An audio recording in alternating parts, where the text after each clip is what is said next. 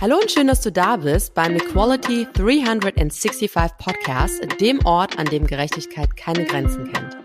In meinem Podcast spreche ich mit inspirierenden Persönlichkeiten darüber, wie wir Vereinbarkeit, Gleichstellung, Diversity und Change fördern und neu denken können.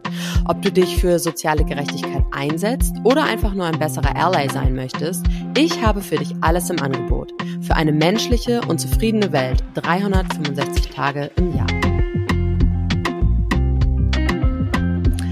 Hallo lieber Michael, ich bin unglaublich dankbar, dass du dir die Zeit für die Podcast-Folge nimmst. Ähm, ich freue mich riesig darüber. Nicht nur, weil ich ein großer Fan von dir bin, sondern auch, weil ich das, ähm, weil ich dich als Mensch und auch als herausragende Werbeikone extrem beeindruckend finde.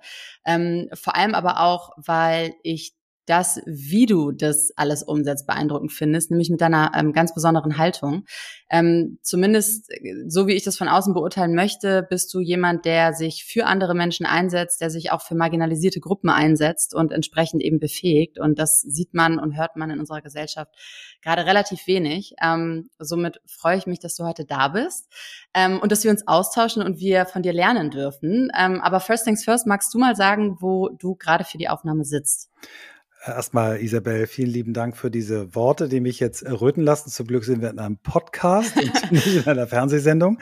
Äh, ich sitze hier im Oberhafenquartier in Hamburg in einer Lagerhalle. Ähm, es könnte auch das ein oder andere Geräusch kommen. Das ist dann Teil, Teil meiner Welt. Ähm, sitze mhm. hier zusammen äh, mit Vitra. Norddeutschland Kollegen und Kolleginnen, äh, die, die hier ihr Büro haben, einem Fotografen und einer NGO. Und das ist ein sehr kleiner, bisschen rummeliger, aber sehr sympathischer Coworking Space, so würde ich es mal nennen. Ah, cool. Super stark. Sieht auch echt ganz cool aus. Ist hinter dir das Wasser oder guckt man da ins Hint, Grüne? Hinter mir ist Wasser und das Grüne und man guckt dann auf der anderen Seite zu Hammer Brooklyn, ein, ein ah. ganz spannendes Gebäude hier in Hamburg. Und es äh, ist eine sehr schöne Gegend. Musst mich mal besuchen kommen. Ja, stark. Dankeschön. Ähm, magst du dich einmal ähm, persönlich vorstellen, Michael?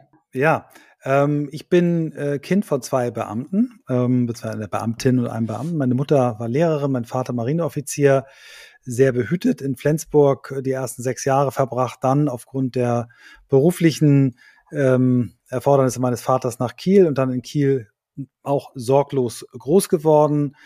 Äh, immer zu viele Hobbys gehabt, äh, musste mich dann irgendwann zwischen Volleyball und äh, Singen im Chor entscheiden, habe dann äh, Volleyball genommen, bin da relativ gut gewesen, habe ähm, beruflich drei Ideen gehabt, ähm, entweder Arzt werden, Klammer auf, glaube ich, sehr durch meine Eltern subtil verankert, weil wir viele befreundete Familien hatten, die Ärzte waren. Ähm, hat sich dann rausgestellt, ich bin nicht geeignet.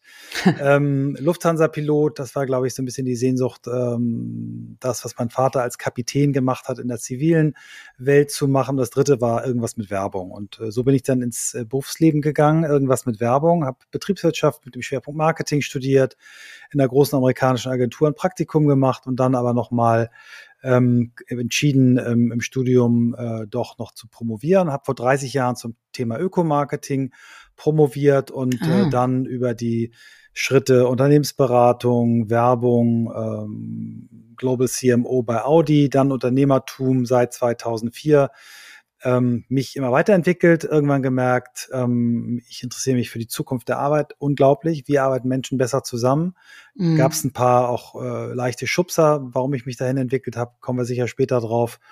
Und ja, seit zweieinhalb Jahren, etwas mehr als zweieinhalb Jahren, bin ich in der dritten Firma, die ich mitgegründet habe, ähm, äh, zusammen mit Svantje Almas äh, an diesem mhm. Thema dran. New Work Master Skills nennen wir das Ganze.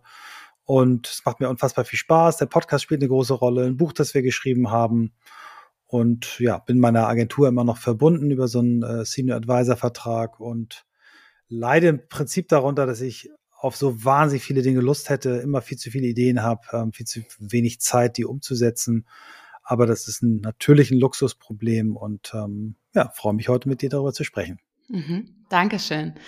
Ähm, du und ihr, du hast ja gerade schon gesagt, dass äh, du oder ihr auch einen Podcast habt und On the Way to New Work. Und ähm, ihr beginnt euren Podcast häufig mit der Frage, wie bist du der Mensch geworden, der du heute bist? Und ich würde dir diese Frage ganz gerne mal zurückspielen. Ja, das ist natürlich ähm, äh, charmant vor dem Hintergrund, dass ich eben einfach nur meinen Lebenslauf aufgesagt habe und du jetzt mich mit den eigenen Waffen schlägst. Ähm, ich glaube, ähm, diese, ähm, das Spannungsfeld meiner Eltern, meine Mutter eher extrovertiert, äh, uns mehr erzogen als unser Vater, der viel auf See war, eher ruhig war, war ein großer äh, Einfluss auf mich. Ich habe äh, Frauen als starkes Geschlecht wahrgenommen, also meine Mutter als stark wahrgenommen, habe erst später begriffen, dass Frauen nicht dieselben Chancen im Berufsleben haben wie Männer äh, oder zumindest viele viele Schwierigkeiten aus dem Weg geräumt werden müssen, damit sie dieselben Chancen haben. Ähm, bin, glaube ich, durch äh, viele Freunde auch äh, zu dem geworden, der ich heute bin. Ich habe sehr früh einen, einen Freundeskreis in, in, in Kiel etabliert, der bis heute hält, ähm, von Jungs, die heute alle erwachsene Männer sind, die sich immer sehr, sehr deutlich auch die unangenehmen Dinge gesagt haben. Ähm, da gab es auch schwierige Zeiten, aber das war immer ein, ein Regulativ äh, habe einen jüngeren Bruder, der auch einen, glaube ich, guten Einfluss ähm, auf mich gehabt hat. Und dann waren es natürlich, wie bei ganz, ganz vielen Menschen, auch ähm, Zufälle. Ne? Ich habe äh, äh, dieser Zufall, in die Werbung zu kommen. Es gab überhaupt kein Vorbild bei uns in der Familie. Ich habe ähm, zu dem Zeitpunkt, als man sich über Berufe Gedanken gemacht hat, in den, in den Kinopausen immer die, die Werbespots äh, vorher gesagt, von wem ist das? Ne? Und ich habe mal im Deutsch-Leistungskurs eine 2 Minus geschrieben. Äh, in, in einer Analyse einer Werbe, das war die einzige zwei, äh, eine Analyse einer Werbeanzeige. Und daraus ist dann das geworden, was ich gemacht habe. Habe in dieser Werbekarriere äh, viele zufällige Begegnungen gehabt. Immer, hatte immer was mit Menschen zu tun, mit Vorbildern, an denen ich mich orientieren konnte. Ich muss heute ähm, gestehen, dass ich viel reagiert habe, also wenig eigenen Antrieb im Sinne von, hier ist ein klares Bild, ein Purpose, was soll mal rauskommen aus dem Leben, sondern sehr stark immer reagiert auf Menschen, auf Optionen, auf Dinge. Das würde ich heute meinem jüngeren Ich äh, empfehlen, das anders zu machen. Früher in mich reinhorchen, was treibt sich eigentlich wirklich an, was kannst du gut, also mehr aufs Thema Stärken orientiert und äh, Purpose orientiert. Und ja, diese verschiedenen Zufälle äh, haben mich dann dazu gebracht, zu dem, na, ich will mal vielleicht äh, drei, drei rausgreifen, die sehr besonders waren. Das, das eine war die Begegnung mit Reinhard Springer, Co-Gründer von Springer und Jacobi, dem ich sicherlich meine Karriere in der Werbung verdanke. Das habe ich einem Freund, äh, der uns zusammengebracht hat, zu verdanken. Ähm, sonst wäre ich an diesen Mann nie rangekommen. Ähm, daraus ist dann die eigene Agentur entstanden, weil ich dort bei Springer und Jacobi meinen äh, ersten Gründungspartner äh, kennengelernt habe. Dann ein zweiter Mensch, wo ich sagen würde, das war ein wirklich ja, einschneidendes Erlebnis, war Moritz Fürster, ein äh, sehr begabter Hockeyspieler, wohl der beste Hockeyspieler der Welt für viele Jahre. Der hat in meiner Agentur äh, seine duale Ausbildung gemacht und mit dem habe ich dann irgendwann äh, mein zweites Unternehmen gegründet äh, und einem dritten Partner, das heute eine weltweite Fitness-Event-Serie veranstaltet unter dem High Rocks, unter dem Namen High Rocks. Und da bin ich zwar als Co-Founder nur in den ersten ein, zwei Jahren wirklich aktiv gewesen, aber das war auch so von Anfang an so geplant. Aber das ist etwas, wo ich sicher bin, das wird mein Leben überdauern, weil es ein so großartiges äh, Movement ist, was die beiden Moritz und der äh, dritte Partner Christian da angestoßen haben und auch ein Zufall, also dass ich den kennengelernt habe, dass der zu mir in die Firma gekommen ist. Und dann sicherlich auch die Begegnung mit, mit Christoph, aus der dann auch die Begegnung mit Swantje erwachsen ist. Christoph, mein äh, Podcast-Co-Host, den ich ähm, kennengelernt habe bei EO, einer Unternehmer- Organisation und wir dann festgestellt haben, dass meine Frau früher sein Babysitter war. Ah, ähm, okay. Und er hat erst äh, uns in der Agentur geholfen, in die Cloud zu kommen, weil das Teil seines Beratungsspektrums war. Und dann mm. hat, als ich ihm davon erzählt habe, dass ich eine Idee habe, über das Thema neue Arbeit ein Buch zu schreiben, er sofort sagte, mache ich mit. Cool. Und wir dann auf einer gemeinsamen Reise die Idee zu dem Podcast hatten. Äh, ohne den Podcast hätte ich Swantje nicht kennengelernt, die dann wahrscheinlich sogar die wichtigste äh, berufliche Begegnung ist, die ich jemals hatte, die aber mm. daraus entstanden ist aus der, aus der Arbeit mit Christoph. Genau. Mm. Also viele Dankeschön. Zufälle immer offen gewesen. Ich glaube sehr stark in das Thema Serendipity. Dazu hatten wir auch eine Folge bei uns im Podcast, also so ein bisschen das erzwungene Schicksal. Ich glaube, wenn man offen durch die Welt geht, auch mal eine Bushaltestelle vorher aussteigt, um einen ungewohnten Weg zu gehen, jemanden, den man neu kennenlernt, nicht fragt, und was machst du so, sondern vielleicht fragt, äh, und was beschäftigt dich wirklich im Moment, ähm, dann hat ja. man die Chance, äh, solche wunderbaren Zufälle zu erleben, die dann auch ein Leben positiv bereichern. Mhm. Ich finde es total spannend. Du hast gerade gesagt, dass du in deinem Leben häufig reagiert hast und äh, wenig eigenen Purpose hattest. Wenn man sich jetzt dein CV anschaut, würde man ja meinen, dass du ähm, irgendwie so den, den besten Weg gegangen bist, den du hättest gehen können. Wieso würdest du es heute anders machen? Du sagtest gerade, du würdest mhm. es heute anders machen. Also ich habe durch großes Glück dann einen, einen Weg äh, hingelegt, glaube ich, der, der sich gut äh, liest und der, ähm, der irgendwie nach, auch nach Plan aussieht. Aber er hat wahnsinnig viel äh, Zerrissenheit. Ne? Also die Tatsache, dass ich aus meiner äh, mit, wes wesentlich von mir mitgegründeten Agentur dann irgendwann rausgegangen bin, das war nicht ganz freiwillig. Da gab es zwei zwei Phasen, in denen ich mich mit äh, erst mit in der ersten Phase mit meinem Gründungspartner ein bisschen überworfen habe und dann in der zweiten Neugründung oder Herausgründung aus der ersten Agentur mir dasselbe nochmal passierte. Ne? Dann mm. kann man sich beim ersten Mal rausreden, der Partner ist der Dove, Klammer auf, glaube ich heute nicht mehr.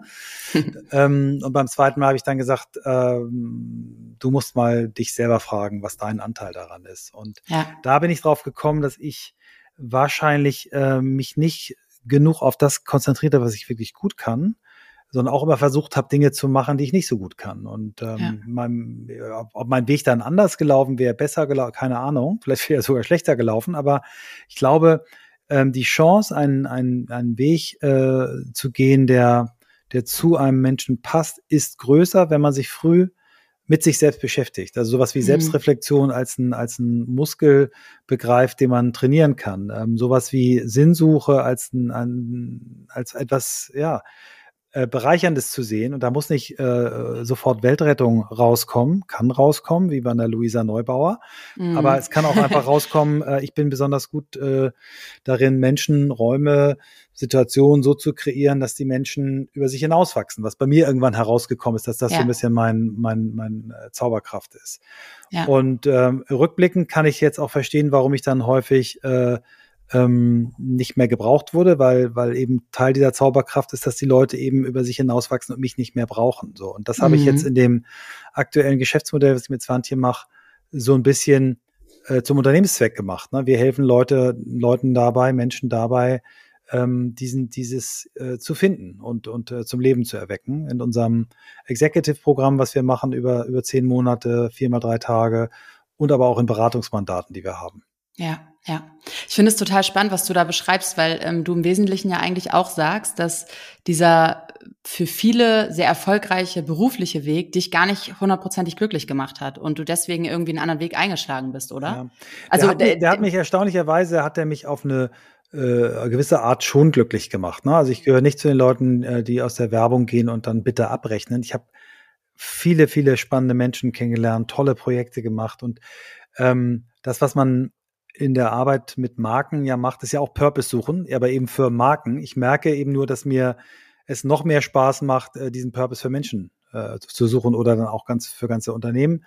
Und ähm, es ergibt schon alles Sinn, so im Nachhinein. Irgendwie hat vielleicht doch einer aufgepasst, dass das äh, funktioniert, aber ich ähm, äh, äh, empfinde schon einige Brüche in meinem Lauf und auch einige Fehlschritte, wo ich gesagt hätte, wenn ich mir früher Gedanken darüber gemacht hätte, hätte ich mir vielleicht ein, zwei davon auch ersparen können. Aber ich will auch gar nicht jammern. Ich bin total happy.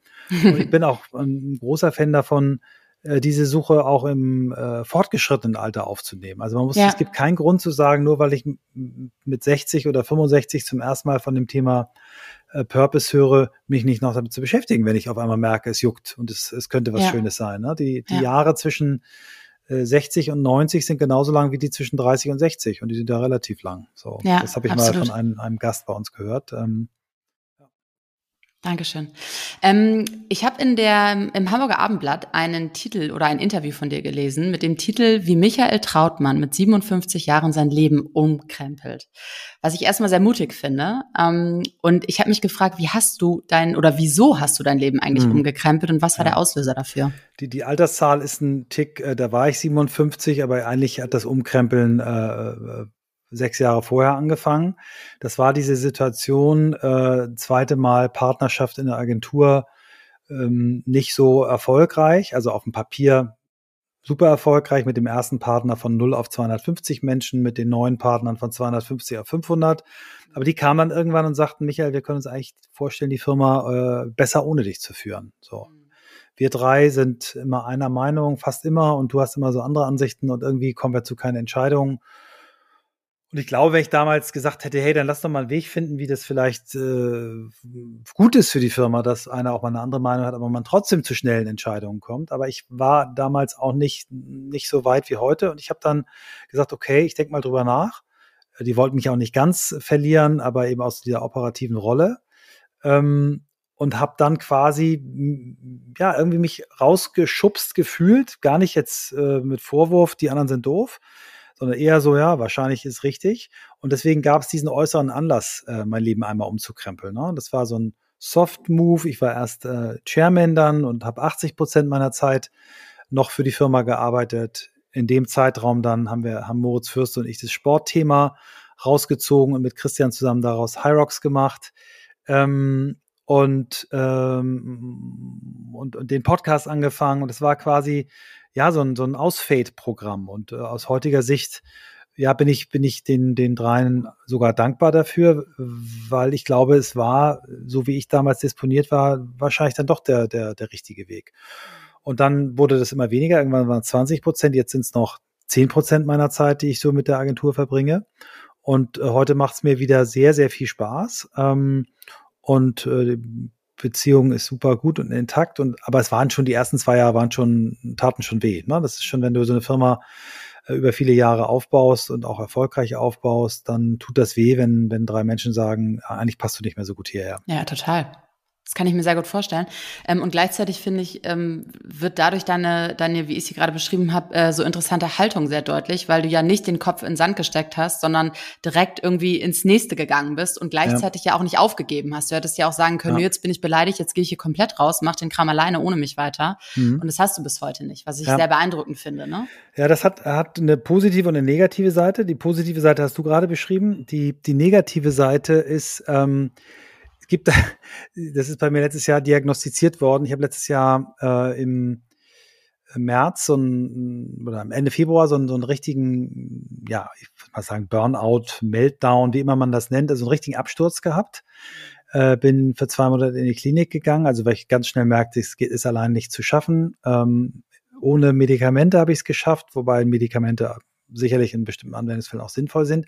Aber da habe ich die Diagnose bekommen, an einer agitierten Depression zu leiden. Davon habe ich noch nie gehört. Und agitiert Depressive sind äh, werden so sch schwer entdeckt, weil äh, sie eigentlich immer gut drauf sind und weil sie eben nicht den Kopf in den Sand stecken, sondern immer sofort die Lösung finden.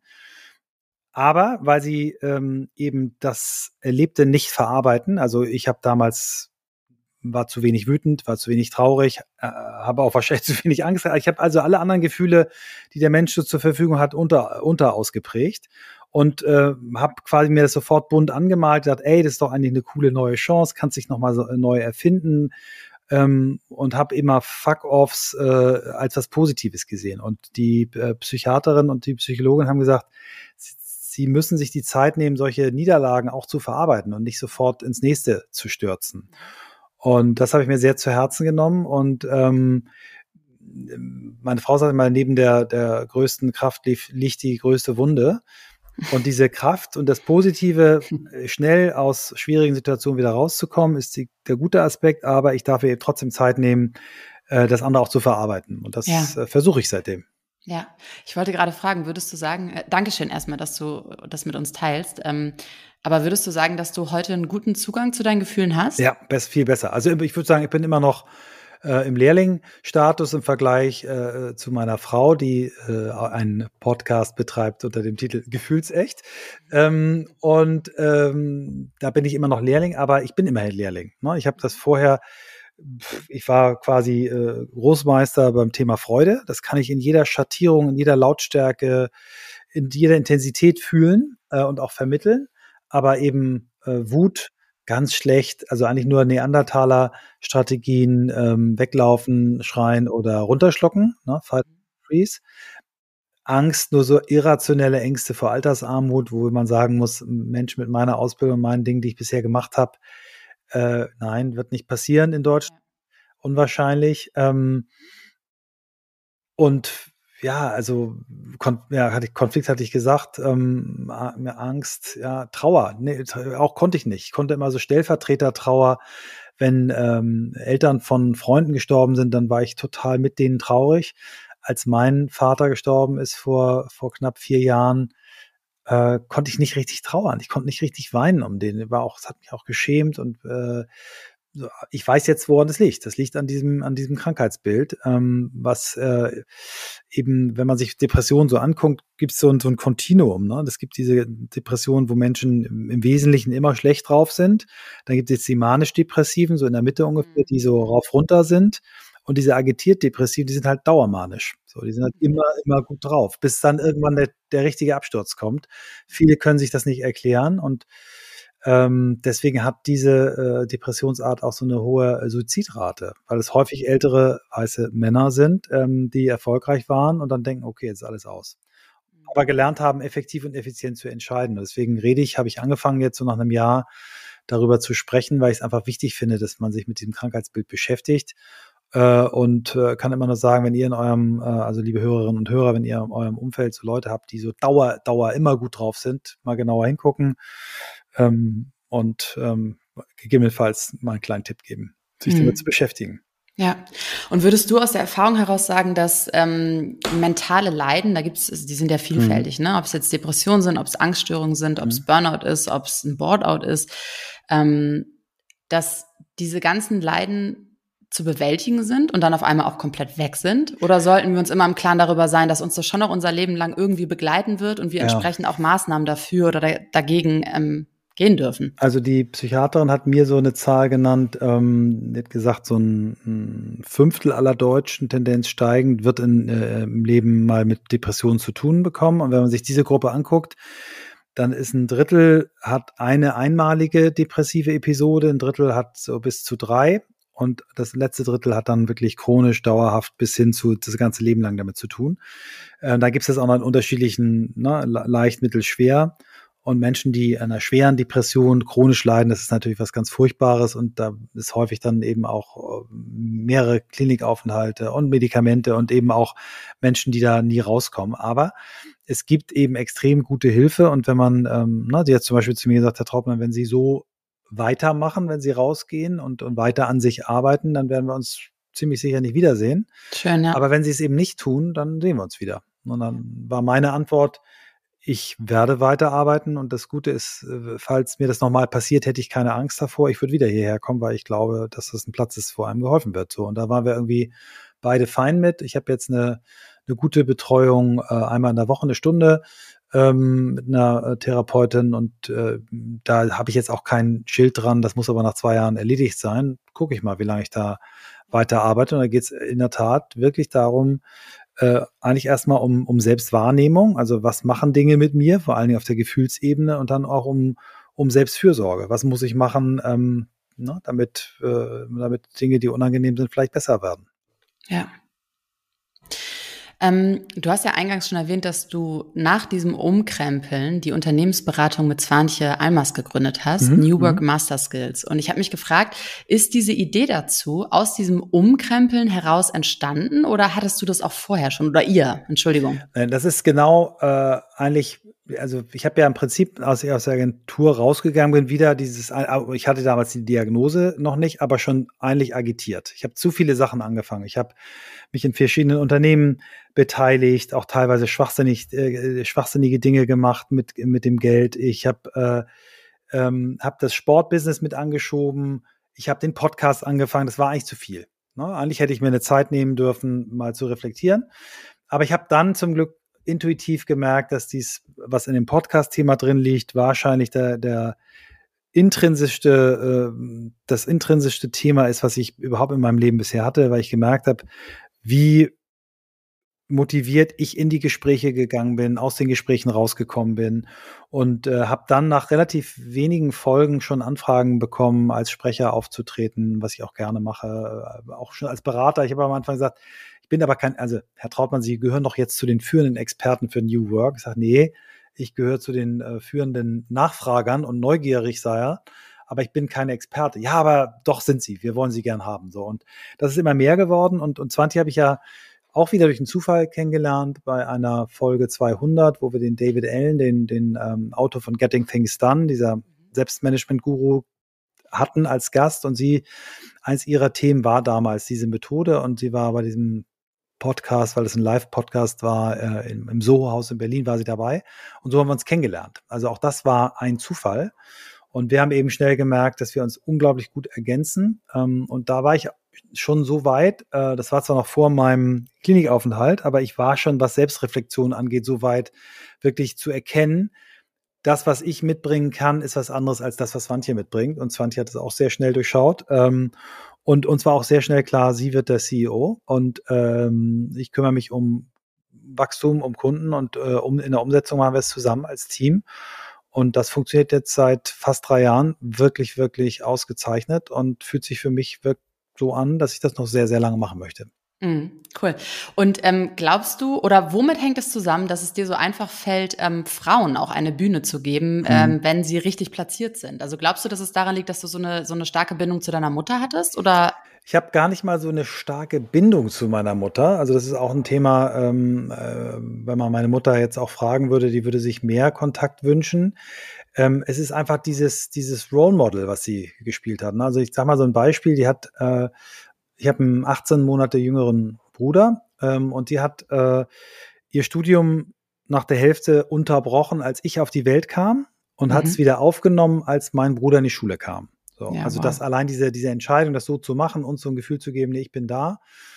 Ähm, und hat dann teilweise im, im Studium Seminare fanden bei uns zu Hause statt, in so einem kleinen Reihenhaus. Und ich hatte irgendwie das Gefühl, ey, die ist cool, die macht das gut. Und als Lehrerin hat sie dann in so einem Brennpunkt in, in Mettenhof in Kiel gearbeitet, wo sie auch mal Kinder aus Dänemark abgeholt oder den Motorboot geklaut haben und da auf die Felsen gefahren sind, weil die Eltern das nicht gemacht haben, von einem Vater mal einen Stuhl auf Kopfhöhe zugeworfen gekriegt, zum Glück nicht oh, getroffen, wow. aber, aber so eine ja. starke Frau. So, das war mein, das, da war sie Role Model.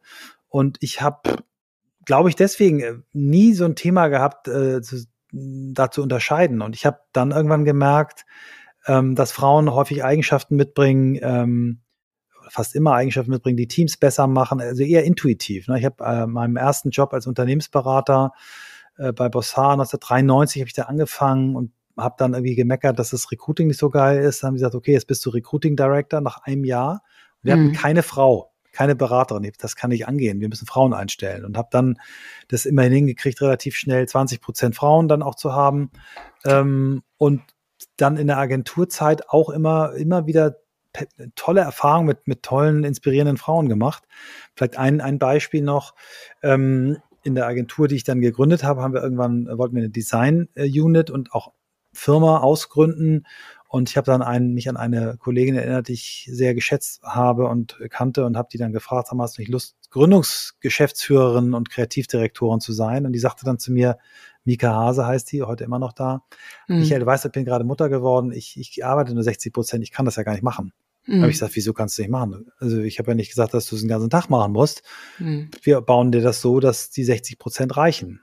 Geil. So, mittlerweile arbeitet sie 100 Prozent, aber das Kind ist auch erwachsen und äh, mhm. sie ist seit äh, ja, gut 15 Jahren dabei. Ähm, und ich, meine Erfahrung ist immer, ähm, Frauen halten länger durch, Frauen sind loyaler, Frauen äh, sind äh, vielseitiger begabt meistens, äh, haben besser die Dinge im Griff, haben besseren Überblick, haben bessere Kommunikationsskills. Und das ist jetzt wahrscheinlich, wenn, wenn ähm, jetzt ähm, ein, ein, ein Bias-Experte mich reden hören würde und sagen, ja, das sind alles so Vorurteile, mag sein. Ähm, insgesamt kann ich nur sagen, ich habe so viele gute Erfahrungen, also streich die letzten Sätze, aber ich habe so viele gute Erfahrungen gemacht, dass ich äh, ja eigentlich sage, ich arbeite sehr gern mit Frauen zusammen. Ich arbeite auch mit Männern gern ja. zusammen, aber ähm, ja, Swantje ist jetzt so, das äh, ist so die Person, die, die für mich die perfekte Kollegin darstellt. Ne? Also ja. nicht nur, weil sie all das, was ich nicht kann, besonders gut kann, sondern weil sie so, ja, so ein, so ein Energiebündel, so viel Skills drauf hat, gleichzeitig so unfassbar gut zuhören kann ähm, super gutes Gefühl für Situationen hat, wahnsinnig schlau ist. Ähm, mm. Ja, also ist ja. toll. Das ist schön. Ähm, ich finde, wir brauchen die letzten Sätze da auch gar nicht streichen, weil du besprichst ja aus deiner Erfahrung. Und ja, ich finde ja, genau. das total legitim zu sagen, aus deiner Erfahrung heraus hast du die ja, ähm, Erkenntnisse irgendwie gewinnen können. Ne? Genau.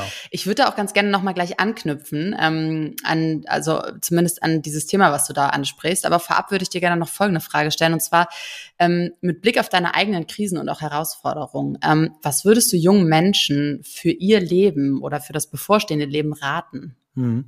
Also ich ähm, würde Ihnen wirklich raten, sich früh mit dem Thema äh, Selbstreflexion zu beschäftigen. Ne? Es gibt da mhm. wunderbare Tools, die auch alle niedrigschwellig und günstig sind. Also ich nenne mal ein Beispiel, den Clifton Strength Finder, ein Test, mhm. der kostet irgendwie 69 Euro, wo man 34 Charakterstärken sortiert bekommt. Und wenn man sich dann mit den obersten fünf bis zehn, was eine Persönlichkeit eben Wesentlichen ausmacht, beschäftigt, bekommt man auch sehr gute Erkenntnisse darüber, was für negative Dinge damit kommen. Ne? Und mhm. äh, ich sage nur mal ein Beispiel. Eben, meine Nummer eins ist Tatkraft. Leute, die mhm. tatkräftig sind, machen aber auch viele andere, die vielleicht eher analytisch sind, den Eindruck, dass sie sofort losstürmen, den anderen nicht zuhören und so weiter. Und so hat man auf 20 Seiten Auswertung ein unfassbares Bild darüber, wie man als Person eigentlich ist und wie man wahrgenommen wird. Ne? Also das ist nicht alles in Stein gemeißelt, aber man, man erkennt dann, ja, okay, dass der, dieser Blindspot passt zu mir. Äh, das habe ich bei mir auch schon erkannt. So, das ist ein, ein Punkt, der, der, glaube ich, sehr viel äh, Sinn macht. Ähm, dann ist ein, ein weiterer Punkt, den ich jungen Menschen äh, rate, äh, ist wirklich viel Fragen stellen wahnsinnig viel mhm. Fragen stellen. Leute mhm. fragen, die etwas gemacht haben, wo man das Gefühl hat, da kann ich was lernen, äh, das würde ich mir gerne mal angucken. Also neugierig sein, wirklich äh, zu, zu herauszufinden, um herauszufinden, was, was im Leben mache ich äh, eigentlich. Mhm. Ähm, dann glaube ich sehr stark daran, dass es äh, Sinn macht, sich zu vernetzen und zwar nicht so in diesem technischen, mach ein großes Netzwerk, aber einfach ähm, mit Menschen sich zu verbinden. Ist vielleicht mhm. besser als zu mhm. vernetzen, mhm. sich zu verbinden. Ähm, ja, um, um einen Kreis von Menschen zu haben, der einem wohlgesonnen ist, äh, auf den man sich verlassen kann, die, der oder die einem, die Menschen dann einen auch Feedback geben. Ich glaube, das sind so äh, drei Dinge. Und um, um dann aus dieser Gemengelage heraus wirklich vielleicht das zu finden, was mich als Mensch ähm, wirklich motiviert und antreibt. Und es gibt mhm. erstaunlicherweise ein Land, äh, in dem das im Bildungs Ideal äh, festgeschrieben ist, das ist Neuseeland. Die haben das mit mhm. einer, ja, ein bisschen so einer Crowd Kampagne haben die das äh, mit 50.000 Menschen, also die haben nicht alle da mitgeschrieben, aber mit kommentiert, dieses Bildungsideal erstellt. Und da steht drin, dass die äh, Ziel ist, also unter anderen Zielen, dass Menschen äh, nach Abschluss der Schule in der Lage sein sollen, sich selbst zu reflektieren, ihren Sinn im Leben zu erkennen und sich selbst auch gut zu managen. Mhm. Und das fand ich irgendwie ein wunderschönes Bild und ähm, aus dem Bild heraus diese, diese, diese Empfehlung, die ich jungen Menschen geben würde. Mhm. Ich finde das ganz spannend, weil das knüpft so ein bisschen an meine nächste Frage an. Ähm, und zwar ist es so, oder ich habe ganz oft die Beobachtung gemacht, dass ich ähm, das Gefühl habe, dass Menschen heutzutage selten ähm, den Mut haben, über Themen zu sprechen, die wir vielleicht auch mal neu denken dürfen oder die kritischer betrachtet werden dürfen. Wenn ich mal ein Beispiel nennen darf, ähm, sehe ich unsere Wirtschaft gerade am Ende. Ich sage es einfach genauso platt, wie ich es denke. Ähm, wir haben hochgradigen Fachkräftemangel, wir haben ge ähm, sinkende Geburtenraten, wir haben eine höchst alternde Gesellschaft. Wir sprechen seit über 20 Jahren über Vereinbarkeit. Seitdem hat sich relativ wenig getan. Die Eltern sind immer noch am struggeln. Ähm, und wir haben einen Klimawandel, der immer bedrohlicher wird. Hinzu kommt, dass die, ähm, die Raten für mentale Leiden immer größer werden. Ne? Da ist, kommt so ein bisschen das ins Spiel, was du gerade gesagt hast. Ich habe jetzt eine sehr gruselige Dystopie geschrieben oder gemalt, die ehrlicherweise ja gar nicht so wirklich dystopisch mhm. ist, weil mhm. tatsächlich stimmt es ja alles irgendwie auch. Mhm. Ähm, und ich habe mich gefragt, wieso tun wir uns so unglaublich schwer damit, in Deutschland die Wirtschaft, die Gesellschaft neu zu denken, gesünder zu denken, gerechter zu denken, zukunftsfähiger zu denken? Woran liegt es? Also dein, deine Analyse unterschreibe ich so, äh, sag ja. Äh, wenn du mich jetzt gefragt hättest, wie sehe ich die Welt, dann äh, hätte ich das ähnlich formuliert.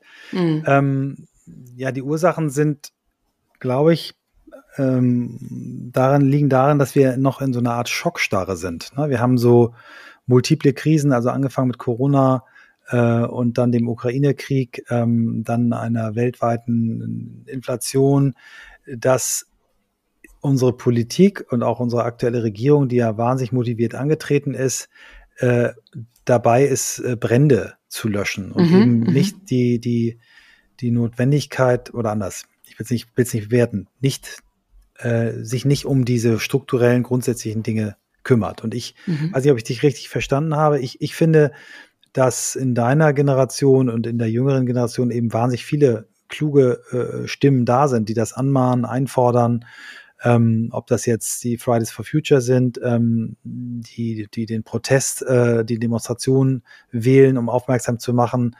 Ähm, ich glaube, dass äh, Klimakleben nicht das richtige Instrument ist, äh, mhm. ob, obwohl ich die Schmerz dieser jungen Menschen total fühlen kann. Ähm, ich finde die Reaktion darauf übrigens schlimmer, als das sich irgendwo hinzukleben. Ähm, ja. Also diese, diese Extremreaktion. Da gehe ich ähm, mit. Und ich, meine ganz große Hoffnung ist, ich habe selber, äh, also meine Frau und ich haben selber haben zwei Söhne, 27 und 24, die ich als sehr reflektiert wahrnehme und die, die sehr mutig und lustvoll in, ins Leben gehen und eben auch die richtigen Fragen stellen. Also ich glaube in der Tat, wir sind mit der, mit dem äh, Wirtschaftssystem äh, an einem Endpunkt angelangt. Ich glaube daran, wir müssen, ähm, wir müssen sehr viel mehr gucken, wie wir Einkommensungerechtigkeiten in den Griff bekommen. Also diese, diese immer weiter werdende Schere zwischen Arm und Reich müssen wir unbedingt schließen. Ich glaube, man wird nicht mhm. hinkommen, sehr, sehr hohe Einkommen und auch Vermögen zu besteuern, um, um das dann in Infrastruktur, in Nachhaltigkeit, in Bildung zu investieren. Mhm. Ähm, weiß ich, einige meiner Freunde werden sich, wenn sie es hören, da jetzt bei mir beschweren, aber das nehme ich gerne in Kauf. ähm, dafür müssen wir gucken, dass, dass ähm, wir an der unteren Einkommensgrenzen über Dinge wie bedingungsloses Grundeinkommen ernsthaft mal reden, es wirklich mal auch in, in, in Testmärkten probieren. Yes. Ähm, also ich glaube, da gibt es wahnsinnig viel, was, was wir anfangen können. Und beim Thema Nachhaltigkeit äh, müssen wir einfach viel, viel größere und deutlichere Schritte gehen und das ganze Ablasshandel mit CO2 ähm, Zertifikaten, das kann nicht unsere Antwort darauf sein. Ähm, wir müssen, wir müssen in Technologie, wir müssen in Strukturen gehen, wir müssen natürlich auch in Verhaltensänderungen gehen. Und wenn dann immer Leute sagen, ja, unser Wohlstand geht weg, ja, aber was ist denn der Wohlstand wirklich? Ist denn wichtig, dass wir bei irgendwelchen ähm, ich sage jetzt nicht aus welchen Ländern, weil das dann sofort rassistisch klingt, aber bei irgendwelchen Plattformen Billigscheiße uns bestellen, äh, die, die, die man nach drei Tagen wieder wegschmeißt, ist es notwendig, äh, von 80 Milliarden Kleidungsstücken, die jedes Jahr produziert werden, 80 äh, Prozent im ersten Jahr wegzuschmeißen? Muss man dann so viele herstellen oder gibt es da andere Wege? Ich glaube ja, mehr Qualität darf dann auch teuer sein. Man kann auch ähm, Bildung, Erlebnisse kostet auch Geld. Man kann ein Bruttosozialprodukt durchaus weiter steigern, aber äh, den Schaden, den das ähm, macht, der Konsum macht, ähm, deutlich mindern. Also ich bin da ganz bei dir und ähm, freue mich, dass du diese Frage gestellt hast. Ich habe die Antwort nicht, aber ich, ich, ich glaube einfach, wir müssen deutlicher in die bekannten Richtungen, die uns helfen werden, gehen. Ja, ja und, und es vor allem ansprechen, glaube ich. Ne? Also, das, weil ja. so, und ich glaube, ähm, du hast gerade was ganz Tolles gesagt, jetzt ist mir gerade entfallen. Ähm, war es das bedingungslose Grundeinkommen? Nee. Ja, das auch. Das finde ich großartig, aber das war es tatsächlich nicht. Ist egal, vielleicht fängst du mir gleich nochmal an. Hm? Ähm, du hast gerade schon ein ganz cooles Szenario gemalt. Magst du vielleicht uns nochmal mit auf diese Fantasiereise nehmen? Stell dir mal vor, wir sind jetzt ähm, Zielbild 2040. Wie würde für dich optimalerweise die Gesellschaft im Allgemeinen aussehen und äh, die Arbeitswelt im Speziellen? Mhm. Also für mich äh, ist die Welt in 2040 und die ist ja, na, da müssen wir jetzt anfangen, damit das auch mhm. passiert. Mhm. Bis dahin ist es relativ bald.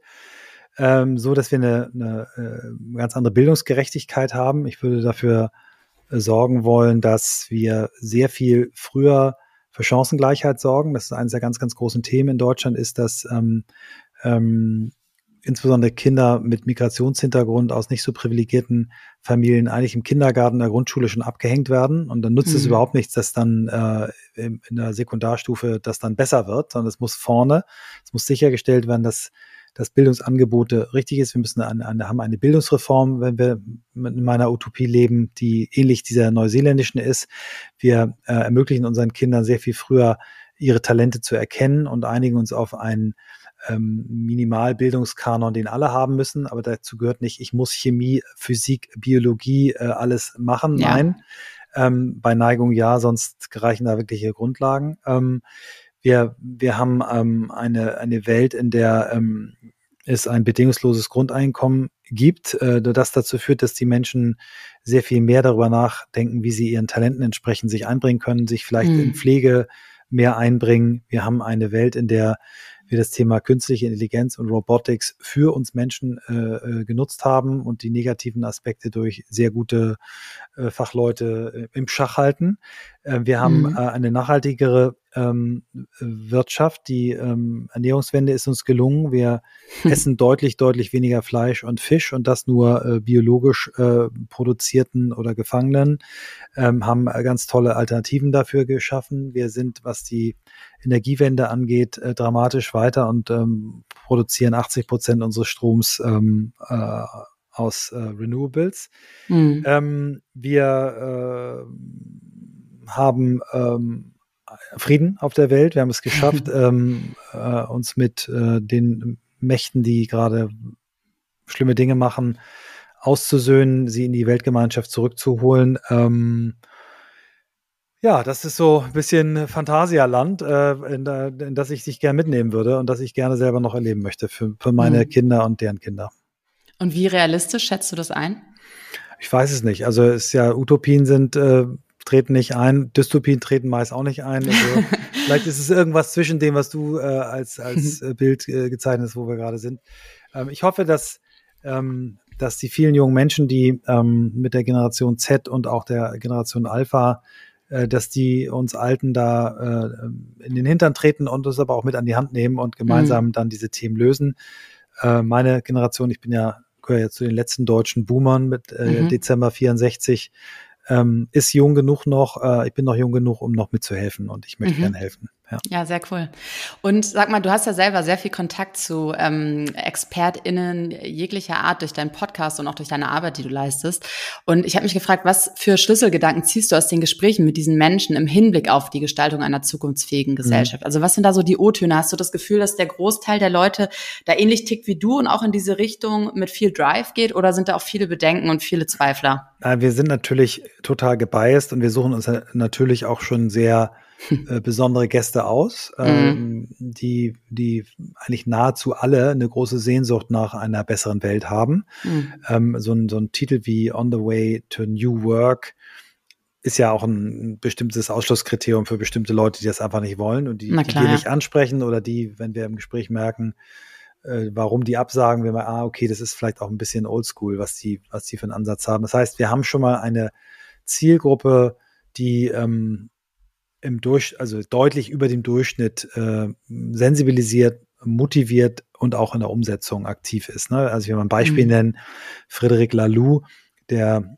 äh, sehr gefeierte Autor von Reinventing Organizations, der hat mhm. heute ein, eine Umweltschutzorganisation gegründet, die, die The Week heißt, wo es darum geht, in einem, äh, ich glaube, sie heißt The Week, müssen wir nochmal nachgucken, äh, äh, in einem bestimmten Programm Menschen zu sensibilisieren dafür, wo wir stehen und dann aber ganz schnell auch ihnen Ansatzpunkte zu geben, wie kann ich in meinem beruflichen Kontext helfen, dass es besser wird. Ne? Also mhm. Friedhof Bergmann, den wir ja noch getroffen haben, der Begründer der New Work Bewegung, hat schon die vor den vier Tsunamis äh, in den 80er Jahren gewarnt, ne? die immer größer werdende Schere zwischen Arm und Reich, Ausbeutung äh, der Ressourcen, äh, Zerstörung des Klimas und Zerstörung der Kultur. Mhm. Ähm, ja, aber auch ähm, Verena Pauster, äh, die für das Thema Bildung steht und ihr Mann, äh, der Philipp Pauster, der als Purpose hat 1,5 Grad bei seinem äh, auf Nachhaltigkeit orientierten ähm, äh, Unternehmen. Ähm, der, wir hatten Dirk Steffens, einen, einen der führenden Umweltfilmer bei uns. Wir hatten einen äh, jungen Mann aus Schweden, der ein Nachhaltigkeitsmodelabel hat und so weiter und so fort. Und das werden wir auch noch mehr machen. Das wollen wir mehr machen. Ähm, wir haben jetzt bald bei uns im Podcast äh, Markus Dohle, ein ehemaliger Bertelsmann, Vorstand, mhm. der die letzten Jahre der Chef von Penguin Random House, dem größten Verlagshaus der Welt war, mhm. der äh, in der Podcast-Folge, die habe ich mit ähm, Philipp Westermeier zusammen aufgenommen, es wird so eine Call-Up, sensationell äh, Gedanken dazu hat, äh, was wir machen müssen, äh, um mehr Gerechtigkeit äh, auf der Welt zu haben, um, um Menschen ähm, dazu zu ermächtigen, wirklich die richtigen Dinge zu tun. Also mhm. ich sehe das auch in, in äh, Biografien von einem Corporate Guy, der 30 Jahre lang seines Lebens einem großen Konzern äh, gedient hat, der aber äh, sich selber als Corporate Rebel bezeichnet. Also ich sehe mhm. ganz viele gute Beispiele, insbesondere bei unseren jungen Gästen natürlich auch ganz viel ähm, Antrieb und äh, bei, bei Menschen wie dir, die so einen Podcast machen, wie du ihn machst, mhm. ähm, den ich extrem wichtig finde und toll finde ähm, und wo ich sehr dankbar bin, dass du mich ähm, eingeladen hast. Dankeschön. Ähm, magst du noch mal sagen, wann die Folge von euch rauskommt, die du gerade beschrieben hast? Kannst du ähm, das sagen, weil ich finde das total spannend, das ja, Thema. Ich, ich, also der Plan aktuell ist ähm, Hm, Anfang September, 3.9. Cool. Ja, ich hoffe, dass es klappt. Merke ich mir. Ja. Mhm. Dankeschön. Es gibt auf beiden Kanälen, ne? Im Online-Marketing ja. Rockstars und bei On the Way to New Work, genau. Sehr, sehr cool. Ähm, in deiner Karriere spiegelt ja eine, oder deine Karriere spiegelt ja eine Vielzahl von Branchen und auch Unternehmensgründungen wieder, wie wir ganz zu Beginn ähm, kennenlernen durften. Und wie hat diese vielseitige Erfahrung deiner Sicht auf die Verbindung zwischen Arbeit und Menschlichkeit geprägt? Magst du mhm. da noch mal was zu sagen? Ja, also ich, äh, ein, also ich glaube, mein Hauptlearning ist, dass äh, äh, es egal ist, ob du Werbung machst, eine Sportart erfindest, wie wir es mit Rocks gemacht haben, oder ein Business aufbaust, wo du Menschen trainierst, berätst und coacht äh, im Hinblick auf Zusammenarbeit. Äh, die Art und Weise, wie du in diesen Kontexten zusammenarbeitest, kann immer positiv und menschorientiert sein. Ne? Und ich glaube sehr stark an so ein menschenorientiertes Arbeiten. Ich komme immer wieder auf das Thema Stärkenorientierung, Sinnorientierung, auch Präferenzenorientierung. Also Swantje, meine Partner, beschäftigt sich mit einem Thema, das nennt sich Language and Behavior Profiling, wo sie innerhalb von einer halben Stunde äh, dir genau sagen kann, was du eigentlich brauchst, um gut zu arbeiten. Ne? Wir sind eben nicht alle gleich. Es gibt Leute, die können besonders gut Ideen produzieren wie ich. Es gibt andere Leute, die können besonders gut Fehler erkennen. Und äh, mhm. das zu sehen, äh, Menschen äh, nicht als äh, Reichsbedenkenträger zu bezeichnen, weil sie in Meetings immer die Probleme aufzählen, sondern zu sagen, hey, wir haben hier scheinbar jemanden, der oder die sehr, sehr gut ist im Analysieren von Schwachstellen. Lass uns die Person noch nutzen und lass sie uns dafür feiern. Dann wird sie auch die Art und Weise, wie sie es vorträgt, äh, so machen, dass es für die anderen besser aushaltbar ist. So. Und äh, wirklich äh, zu gucken, ähm, ein, eine Atmosphäre zu kreieren, äh, eigentlich die Kombination aus Lust auf Leistung und psychologische Sicherheit. So hat es einer unserer Gäste, Amy Edmondson, ähm, Harvard-Professorin, äh, weltweit führende Forscherin für das Thema Teams, äh, ne, die hat herausgefunden, dass psychologische Sicherheit der, der stärkste erklärende Faktor dafür ist, ob Teams gut arbeiten. Und ich glaube, das habe ich in meiner Karriere immer wieder erlebt, ähm, Phasen, wo das so war, dass die eben auch äh, häufig gekoppelt waren mit, mit einer hohen Leistungsbereitschaft. Äh, und dann, wenn wir das schaffen, psychologisch sicher zu arbeiten, und das heißt eben, Missstände ansprechen zu dürfen, ohne Konsequenzen zu befürchten, ähm, mit offenem Visier zu arbeiten, nicht hintenrum, das kombiniert mit einer Leistungsbereitschaft, Lust auf Leistung, das, das macht dann, äh, so wie Amy das nennt, äh, aus Menschen, die in der Learning Zone sind. Und das ist, glaube ich, das, das übergreifende Thema, was wir alle brauchen. Wir müssen uns eine Lernbereitschaft, eine Lernneugier, einen Lernwillen wiederholen, wenn wir nicht ohnehin schon haben, um diese großen Herausforderungen, vor denen wir stehen, irgendwie auch zu bewältigen. Mhm. Ich finde das total spannend. Ähm und stimme dir da total zu. Ähm, ich finde die Kritik gerade an jüngeren Generationen immer super ähm, schon fast lustig, wenn gesagt wird, dass junge Generationen keinen Bock haben zu arbeiten. Ich denke in dem Moment immer, wer kommt auf diese Idee? Nur weil Menschen plötzlich ähm, eine Meinung haben, eine Haltung haben, dazu stehen und die laut aussprechen, heißt es ja noch längst nicht, dass man keinen Bock hat. Ne? Ja. Ähm, ich glaube, es, da ist eher immer so die Frage, zu welchem Preis machen wir das, das, was wir genau. machen. So. Und, und es gibt, es gibt so ein paar äh, Themen, die über die Generation sich verändert haben. Ne? Also meine Generation war geprägt von äh, Aufbau nach dem Krieg. Die Generation X war, jetzt gönnen wir uns mal was äh, die Generation Y war die Generation, die das erste als, als nach äh, Purpose gefragt hat. Die Generation Z äh, sagt Weltrettung. Was Alpha macht, weiß ich nicht. Aber ganz wichtig, die Unterschiede innerhalb der Generation sind viel größer als zwischen den Generationen. Dieses ja. ewige, äh, ewige, die alte Generation erklärt der Jungen, dass sie faul ist und so weiter, ist Bullshit. Ist einfach ja. Bullshit. Wenn ich sehe, ähm, bei meinen Söhnen und der, deren Freundinnen und Freunden, bis mein ältester Sohn ist schon verheiratet mit 27 bei seiner hm. Frau. Das sind so motivierte, tolle Menschen. Ähm, ja, und die gab es in meiner Generation, die gibt's immer. Und äh, es gibt auch in jeder Generation gibt's äh, Mörder, Halunken und irgendwas. Ähm, es geht nicht darum, Unterschiede zwischen äh, Generationen äh, aufzuzeigen, sondern die verbindenden äh, Elemente zu zeigen und uns gegenseitig mit dem, was wir als äh, Generation, ne, allein, dass, dass du ganz anders geprägt worden bist, mit neuen Medien ganz anders groß geworden bist, das zu nutzen und nicht ja, zu verurteilen. Absolut. Michael, wir sind jetzt fast am Ende und ich würde dir ganz gerne noch zwei abschließende Fragen stellen. Ähm, und zwar, ähm, oder setze ich mich sehr gerne mit diesem Thema Privilegien auseinander, mhm. weil ich unter anderem glaube, dass das Thema Privilegien ähm, ein Hebel ist, der unsere Gesellschaft tatsächlich ähm, maßgeblich und nachhaltig verändern könnte. Und zwar mhm. genau dann, wenn wir uns unserer Privilegien bewusst werden, insbesondere als weiße Cis-Menschen, die wir beide ja auch sind. Ja. Ähm, und vor allem auch gleichermaßen ein Verständnis dafür haben, dass soziale Ungleichheiten immer noch ein Riesenthema sind, auch in Deutschland akut da sind ähm, und entsprechend eben auch diese nicht vorhandenen Privilegien bedingen. Ähm, würdest du Privilegien von dir aufgeben und wenn ja, welche wären das? Ja, also ich, äh, bei mir ist es jetzt natürlich mit 58 ähm, ein bisschen spät, äh, aber ich, ich finde, äh, du setzt an einem absolut richtigen Punkt an. Ähm, wenn wir wirklich wollen, dass sich etwas ändert, müssen wir gucken, dass, äh, dass wir diese Privilegien eben äh, erstmal, dass wir uns darüber bewusst werden. Ne? Also ich habe als alter weißer Mann mein Leben lang Privilegien gehabt sich darüber bewusst zu sein und zu gucken, wie kann ich aktiv helfen, ähm, Menschen, die diese Privilegien nicht haben, äh, in Richtung Chancengleichheit zu bringen. Ne? Also das ist äh, genau der, das richtige Thema und äh, ja, also ich, ich kann die gar nicht alle aufzählen, die Privilegien, die ich hatte. Ähm, ich bin bereit dazu, ja, äh, Privilegien aufzugeben und ich bin bereit dazu abzugeben. Ich bin bereit dazu, mehr Steuern zu zahlen. Ähm, ja, bin ich. Ähm, und darf ich ja. kurz, darf ich dich unterbrechen oder, oder ergänzen? Ja, ja. Ich finde, durch das Gespräch ist eigentlich auch schon sehr, sehr ähm, äh, bewusst deutlich geworden, dass du ja deine Privilegien bereits aufgegeben hast. Denn beispielsweise ähm, unterstützt du ja Swantje Almas, auch wenn sie diese Unterstützung wahrscheinlich gar nicht braucht. Aber du hast gerade am Anfang ja selber gesagt, wir Frauen haben es oft schwerer in der, in, in, im Berufsfeld als Männer. Und indem du sie ähm, supportest und äh, pusht und sagst, die ist gut ja. in dem, was sie macht und über sie sprichst, ja, gibst du ja im Prinzip schon. Sie, sie, hat mir mal gesagt, dass ich so der erste Mann bin äh, im beruflichen Kontext, der sie so auf Augenhöhe sieht. Ja. Äh, ne? Und sonst hat sie sehr oft das Gefühl gehabt, immer irgendwie in einem Unterstellungsverhältnis zu sein und so weiter. Ja, ja klar, äh, ich wäre ja bescheuert, wenn ich sie nicht auf Augenhöhe sehen würde, weil sie die mindestens hat. So. Ja. Muss man ja, cool. ein bisschen springen, um sie einzuhalten. Sehr schön. Ja. Ähm, genau, meine letzte Gästin fragt dich, ähm, woraus ziehst du deine Kraft? Ähm, also das Spannende ist, ich, ich, ich ziehe meine Kraft natürlich aus dieser ähm, aus, aus dieser agitierten Energie. Also der, die, die positive Seite ist, dass ich mich immer wieder auch nach Niederlagen motivieren kann, dass ich immer wieder da rauskomme. Ich ziehe, äh, ich habe ein, glaube ich, unfassbare Neugier und Gestaltungswillen und Begeisterungsfähigkeit.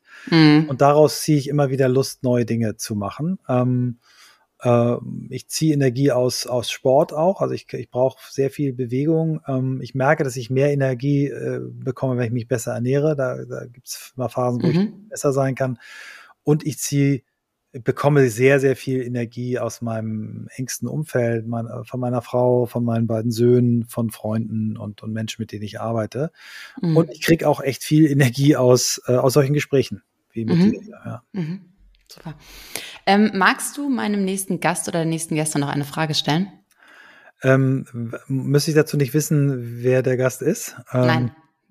Ich finde es gerade spannend. Also, weil, weil das ganz oft dann die Fragen Menschen treffen, die mhm. da überhaupt nicht zu passen, mhm. aber ja trotzdem eine Meinung dazu mhm. haben. Das genau. ist interessant.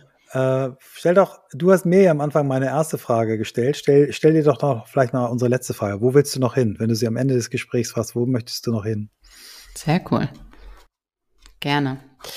Michael, ähm, es war mir ein Riesenfest. Ich finde es total cool, mit dir gesprochen zu haben. Danke für deine kostbare Zeit. Ähm, ich weiß das wirklich sehr, sehr, sehr doll zu schätzen und ich ähm, bin mir sicher, dass wir alle, also alle, die jetzt auch zugehört haben, von deinen Worten und von deinem Wissen ähm, bereichert sind und ganz viel mitnehmen können. Vielen lieben Dank. Ich danke dir, Isabel.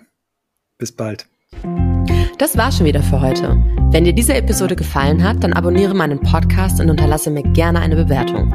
Bis zum nächsten Mal. Merci und bye bye.